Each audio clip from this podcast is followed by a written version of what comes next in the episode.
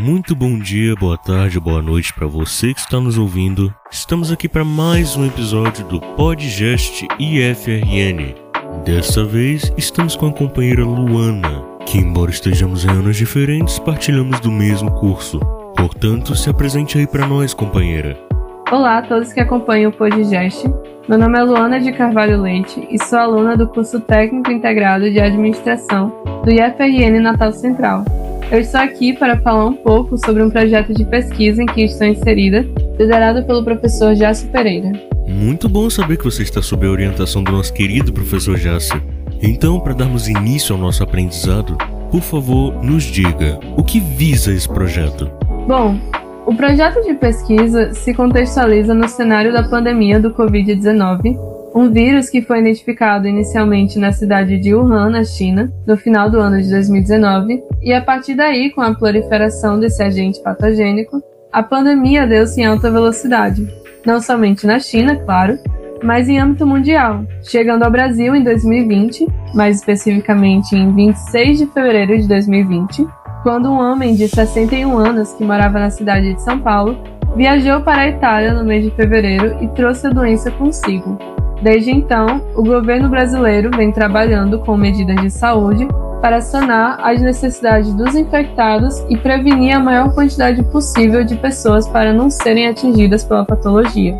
Portanto, tendo tudo isso em vista, a ideia do projeto é trabalhar com dados da gestão de cada estado brasileiro no período dessa pandemia do coronavírus, realizando o que chamamos de avaliação econômica em torno dessas medidas de saúde, analisando a efetividade de cada investimento nos estados brasileiros entre fevereiro de 2020 até agosto de 2021. Justo, bem interessante. Para desenvolver um pouco mais essa linha de raciocínio, o que seria essa avaliação econômica? Como ela funciona? A avaliação econômica, ela procura sempre trabalhar com o uso do dinheiro direcionado para áreas específicas da economia. Nessa situação em específico, nós estamos procurando trabalhar com o dinheiro direcionado às medidas de prevenção e de tratamento do Covid-19.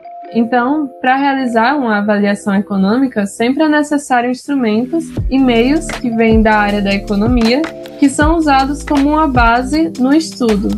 No caso desse projeto, nós estamos utilizando como ferramenta principal a análise custo-efetividade, que ela procura trabalhar com os custos, ou seja, os gastos realizados por cada estado brasileiro, dividido pela efetividade, ou seja, os resultados obtidos e o quão benéficos eles foram.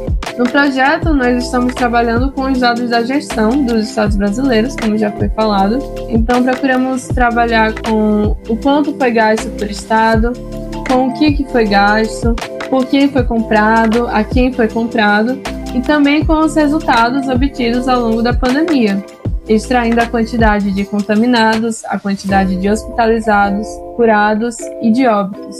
Assim, com esses dois lados da moeda, nós aplicamos o método da análise custo-efetividade em cima de todos os estados brasileiros, procurando aquele ou aqueles que trouxeram a maior efetividade em suas medidas preventivas e de tratamento, para assim obter conclusões sobre o assunto em si. Você poderia falar um pouco mais sobre análise custo-efetividade? Claro, a análise custo-efetividade é um instrumento muito utilizado na área da economia para fornecer uma avaliação econômica sobre diferentes intervenções. As intervenções elas seriam diferentes objetos, materiais e funções que são investidos monetariamente.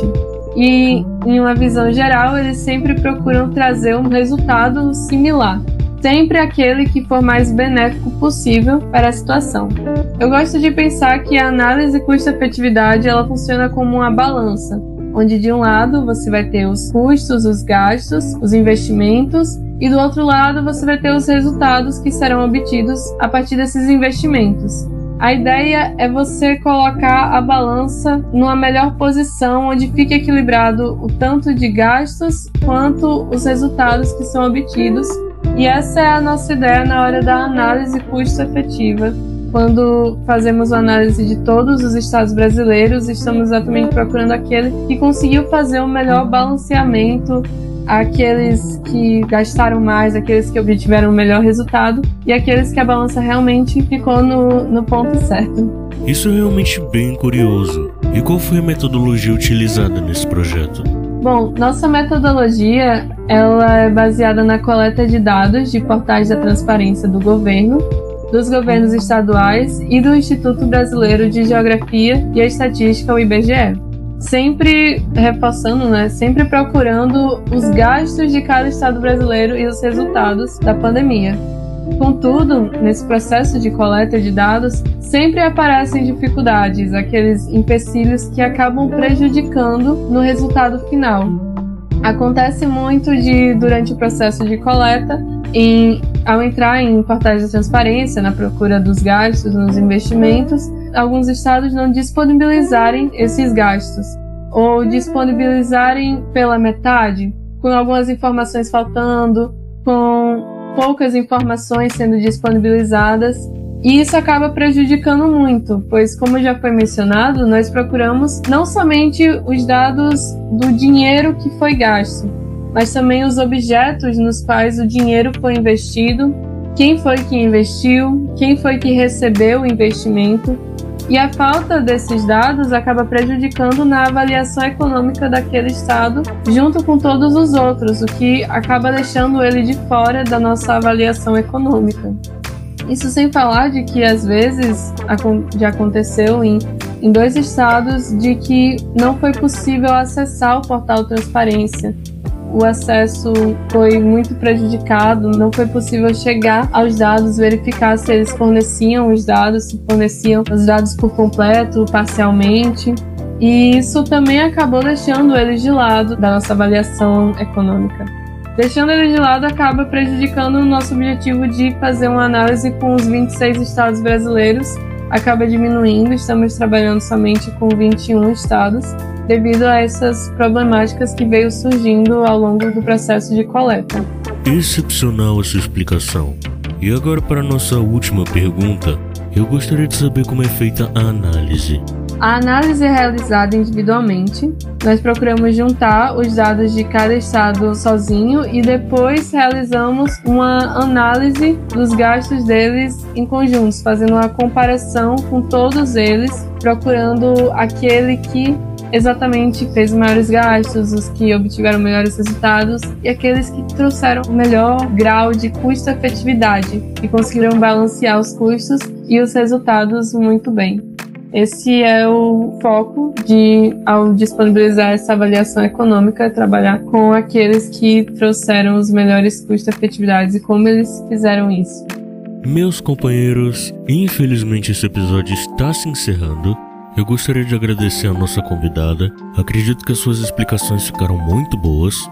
Portanto, eu queria saber quais são as suas considerações finais.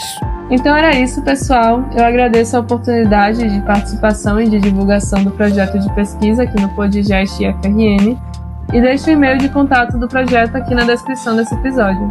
Até mais. Então, meus queridos, esse episódio vai ficando por aqui. Muito obrigado a todos os ouvintes e até a próxima.